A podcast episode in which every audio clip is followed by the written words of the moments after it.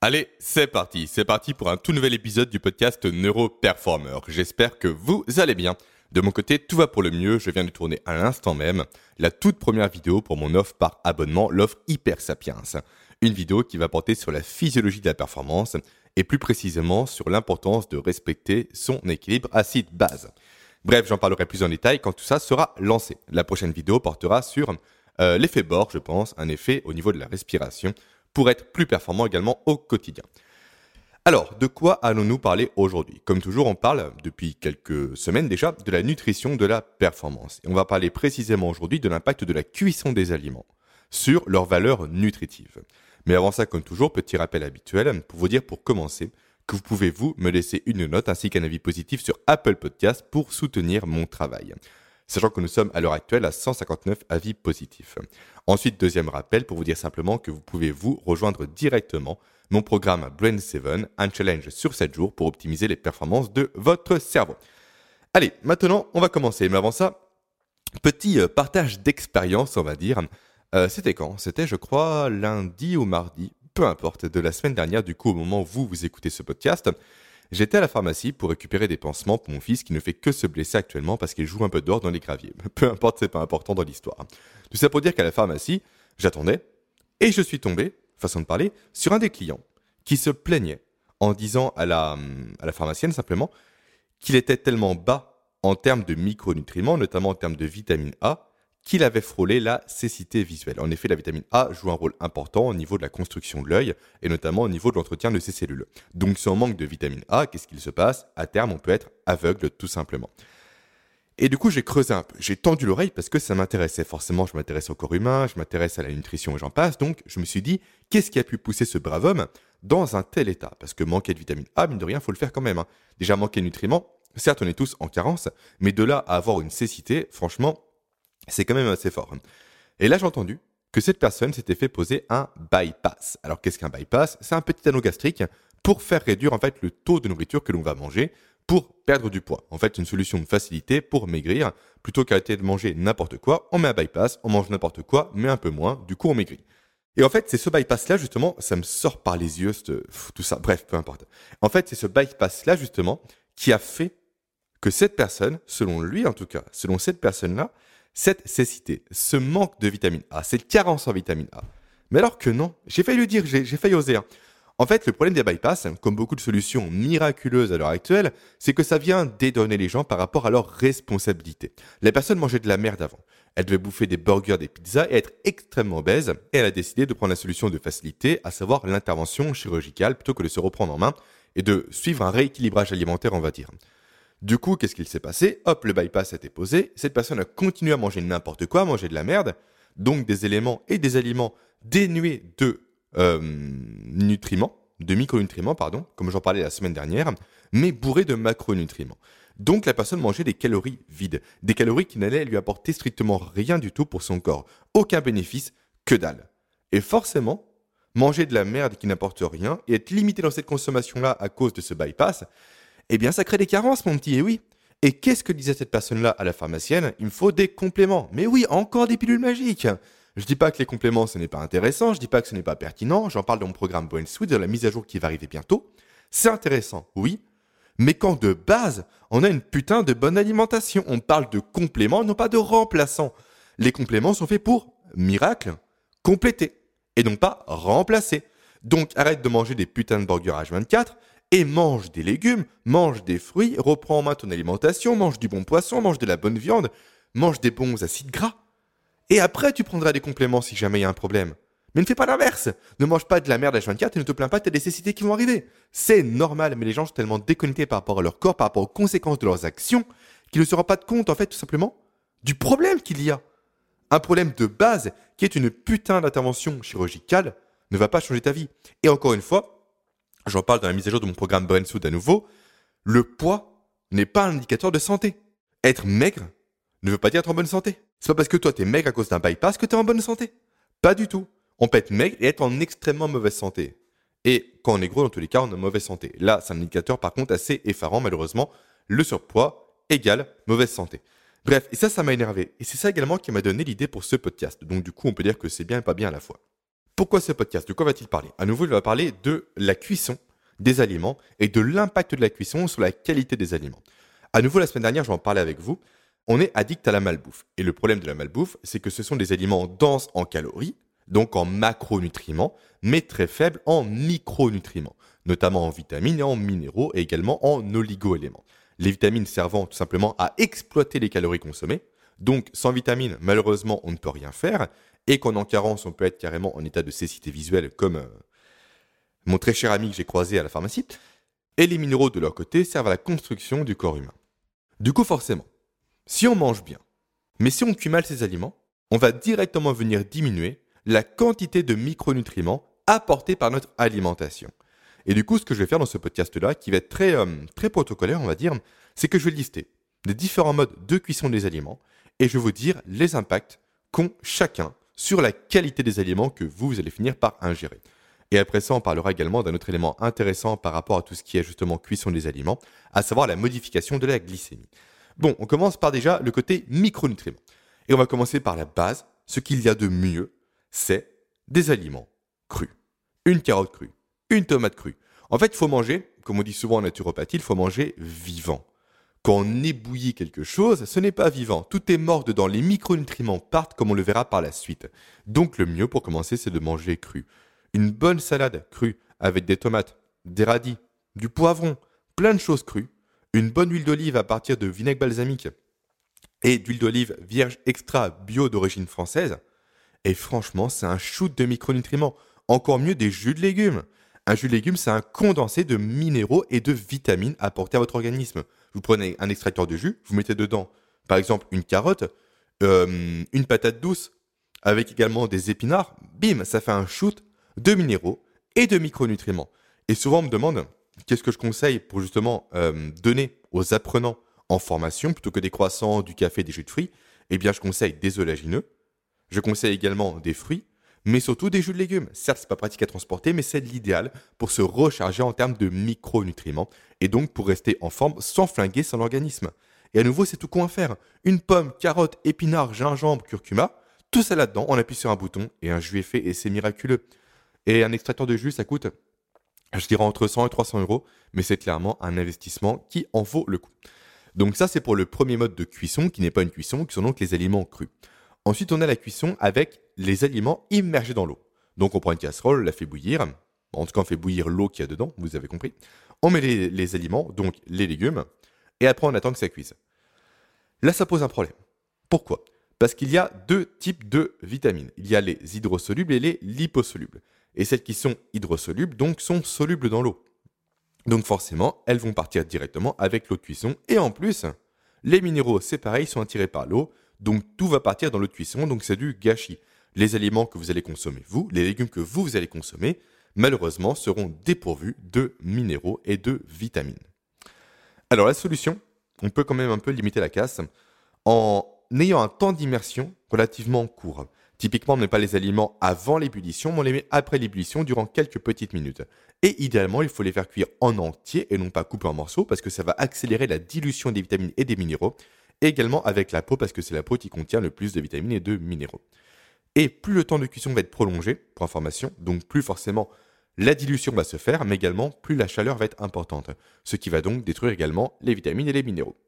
Après, qu'est-ce qu'on a? On a la cuisson à la vapeur.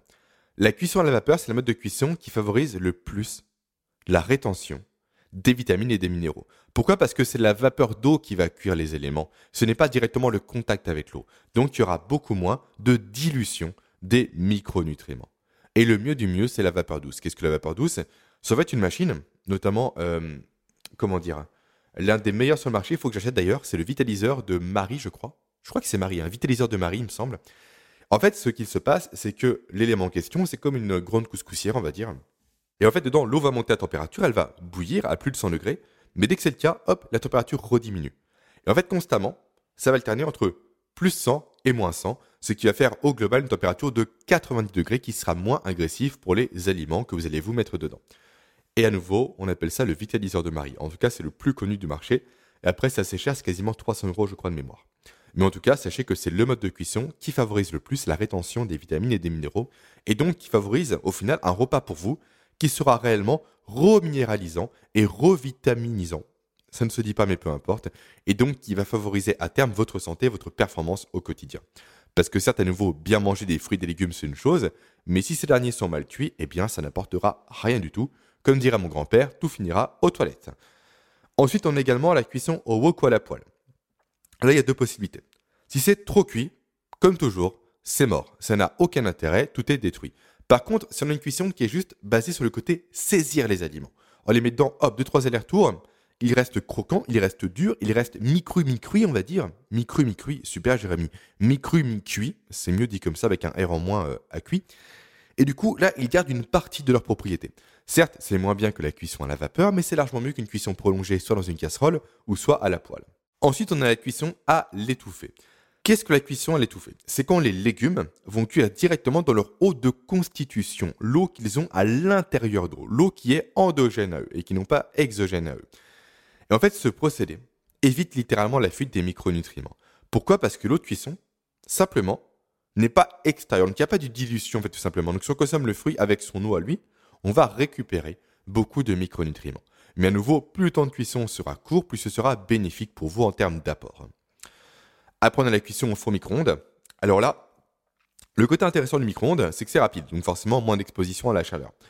Par contre, il faut savoir que le micro-ondes, comment ça fonctionne Comme son nom l'indique, par des ondes. En fait, à la base, comment a découvert le micro-ondes C'est un mec qui marchait en pleine rue, je crois que c'était un ingénieur, avec une tablette de chocolat dans sa poche, qui était dure. Il est passé devant une antenne relais, euh, qui était l'antenne du magnétron, je crois, de mémoire. Je vraiment ça de mémoire. Et la tablette a fondu. Et c'est là que le mec a compris que les ondes pouvaient agir directement sur directement la constitution des cellules, des aliments, pour les faire chauffer en créant une friction entre elles. Donc forcément, s'il y a ajout d'ondes dans les aliments, ça va les dénaturer. Donc certes, la cuisson est courte, mais les aliments sont réellement dénaturés à cause des ondes. Et en plus, ça va augmenter directement le côté acidifiant des aliments.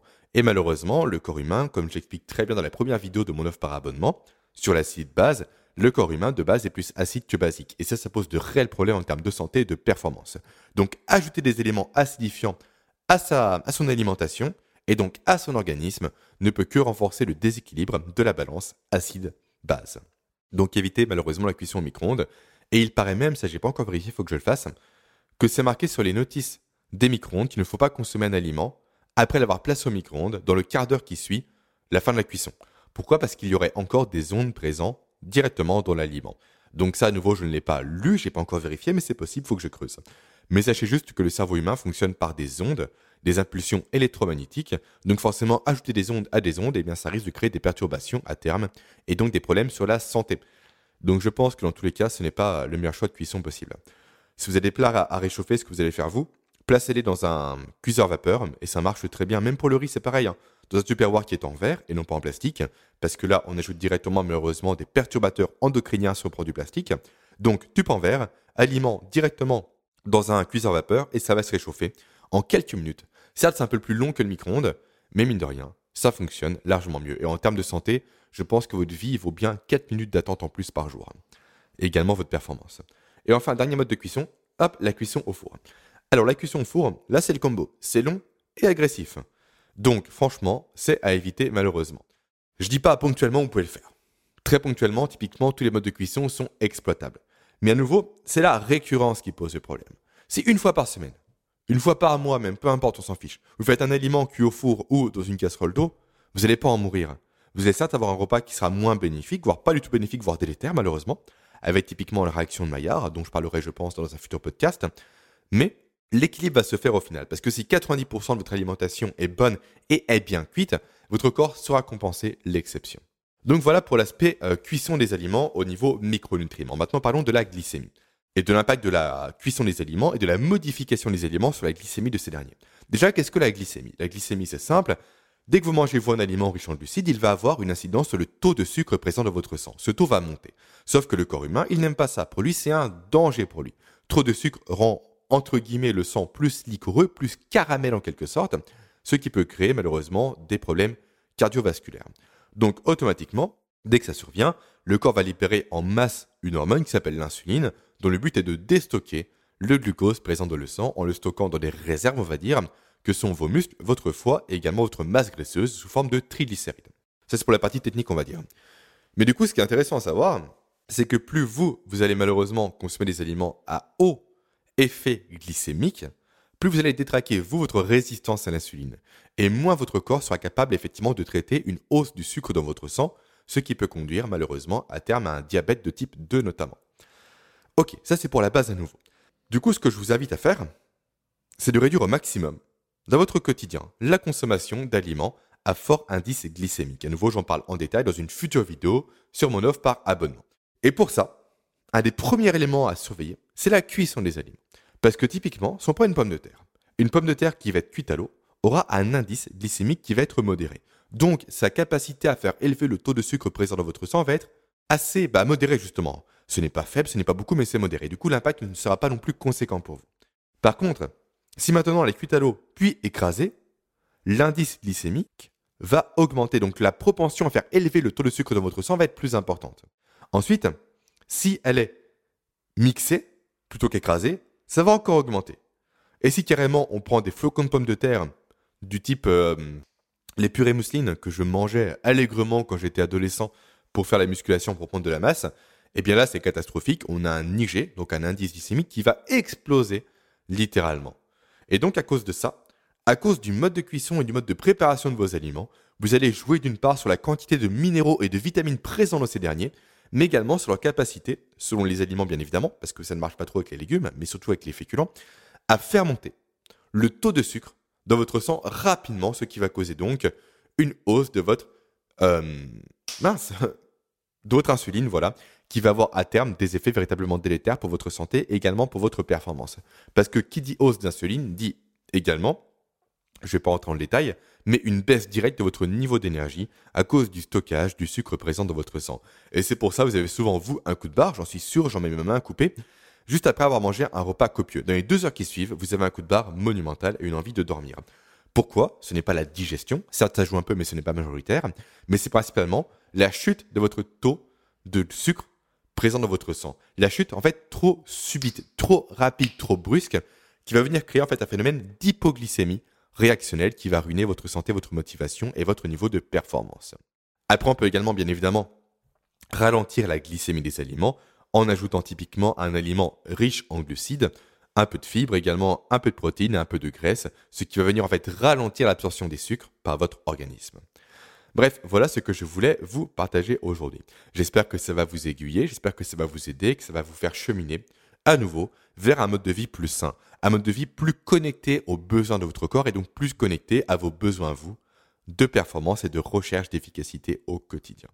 Voilà, tout est bon pour moi. Si vous avez des questions par rapport à ça, n'hésitez pas à me les poser directement par email. Vous me contacterez très facilement, soit via mon site, soit via euh, simplement mon email qui est présent en signature de chacun de mes podcasts.